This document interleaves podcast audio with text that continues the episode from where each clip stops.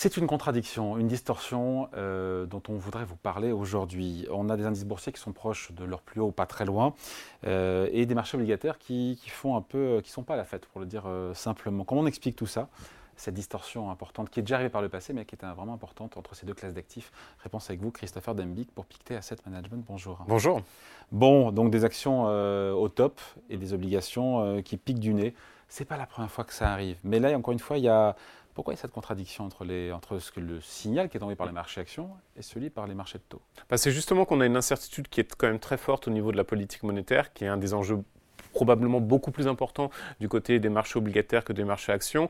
Et cette incertitude, elle est liée fondamentalement à quand est-ce qu'on va avoir euh, ce processus de baisse des taux. Est-ce que finalement il va arriver beaucoup plus euh, tôt que prévu ou beaucoup plus tard que prévu? On a quelques signaux d'autres banques centrales qui sont plutôt des banques centrales euh, des petits acteurs, mais qui nous disent que finalement peut-être le processus de hausse de taux n'est pas complètement terminé.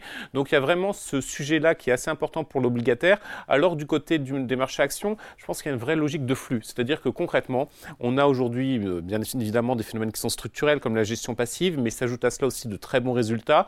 Le fait que le marché action ne semble pas trop se préoccuper fondamentalement sur l'issue de la politique monétaire et même de la macroéconomie, et où vous avez une tendance finalement à avoir une appréciation qui est continue de ce côté du, des actions. C'est vrai, mais ce qui a fait monter les marchés actions pendant très longtemps, c'était ces perspectives de baisse de taux agressives très tôt dans le calendrier en 2024.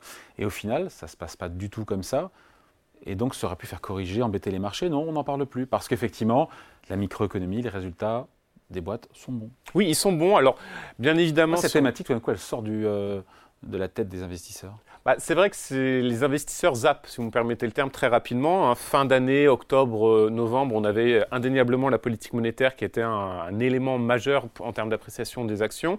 La réalité, c'est que force est de constater qu'on n'aura pas les baisses de taux aussi rapidement que prévu. Et vous avez la microéconomie qui a supplanté. Alors la microéconomie, ce qu'il faut voir, il y a deux aspects. Il y a déjà des résultats qui sont excellent bien sûr des valeurs tech, mais aussi d'une certaine manière le consensus était un peu pessimiste sur l'intégralité des valeurs, notamment si on regarde sur du small et mid cap. Et, là vous avez eu au final bah, de très bons résultats, en tout cas des résultats supérieurs aux attentes, ce qui fait qu'automatiquement ça aide pas mal. Et souvenez-vous aussi sur les actions, il y avait en tout début d'année, fin d'année dernière, une grosse inquiétude sur le fameux mur de la dette. Alors bien sûr il y a des questions de refinancement d'entreprise, mais le mur de la dette c'était souvent considéré comme négatif, c'est-à-dire on va avoir des difficultés pour se refinancer sur les segments par exemple du high yield etc. Ça va être compliqué. La réalité aujourd'hui, c'est qu'il n'y a pas d'accident. Les entreprises se refinancent, alors bien sûr dans des conditions un peu supérieures, mais ça se passe bien. Donc c'est plutôt un scénario euh, un peu boucle d'or que certainement des confrères ont évoqué souvent ici, qui se passe du côté des marchés actions où tout va à peu près bien, en tout cas les grandes lignes. Après, sur les marchés euh, obligataires, l'indice Bloomberg Global Aggregate, euh, qui reflète, qui calcule la performance de toutes les grandes obligations dans le monde, est en recul de 3% depuis le début de l'année c'est vraiment une catastrophe, 3%. Vous me direz après, c'est à comparer au, 5% de hausse du CAC 40 et je n'ai pas l'indice MSCI World, comment est-ce qu'il fait depuis le début de l'année? Alors là, j'ai plus en tête, mais effectivement, sur 5, euh, très, voilà, très bonne performance. Il y a comme un, gros décalage entre les deux, ça fait 8, 8 à 9 points. C'est ça, il y a un décalage, vous le disiez, hein, qui n'est pas complètement inhabituel, hein, c'est toujours une question d'anticipation et d'ailleurs, euh, il suffit que vous parliez à un, gérant obligataire et un gérant action, ils ont des scénarios macroéconomiques qui sont radicalement différents à l'heure actuelle. Sauf qu'il y en aura un des deux qui aura raison, a priori. C'est ça. J'aurais tendance à considérer que c'est plus à titre personnel le, gérant action, en l'occurrence, mais bon. Pourquoi? Parce que je pense que finalement, le scénario macroéconomique est très loin d'être aussi négatif qu'on l'anticipait.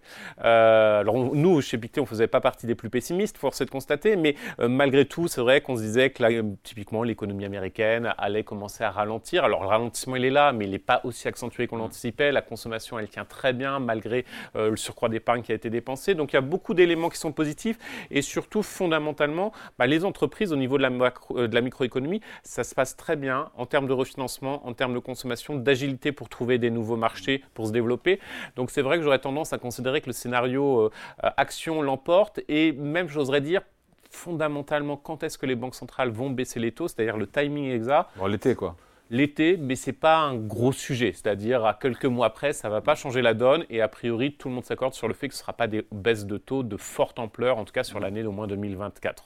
Sur le mois de février, la remontée des taux d'intérêt souverains, obligataires, long terme, c'est vraiment, ça vient un peu, on va dire, euh, c'est le contre-coup de la très très forte baisse euh, de fin d'année sur les taux souverains. Euh, on en parlait, je crois encore une fois, on en parlait hier, mais le taux à 10 ans sur la dette américaine, on est monté jusqu'à 5%. C'était novembre, je crois, novembre 2023. On est redescendu ensuite à quoi 3,80 au plus bas? Très forte volatilité. On est à 4,30. Bon, il n'y a pas péril à la demeure, non? Non, et même à 5%, j'oserais dire, sur du long terme, c'est-à-dire si ça se stabiliserait autour de 5% sur la dette US, c'est pas non plus un, gros problème. on le voit. Hein, on, devrait être où? On, est là où on devrait être. C'est le marché qui a raison tous les jours sur les taux longs hein, dans un américain. Ah, par rapport aux fondamentaux, indéniablement, autour de 5% du côté américain, ça ferait un tout petit peu plus sens vu les questions d'endettement, vu le déficit qui va continuer à être assez élevé dans les années à venir. Euh, donc, on reste malgré tout par rapport à ce qui est présenté par le marché aujourd'hui euh, à un taux qui me paraît quand même tout à fait euh, bas par rapport à la situation financière des États-Unis. Ça vaut également du côté européen.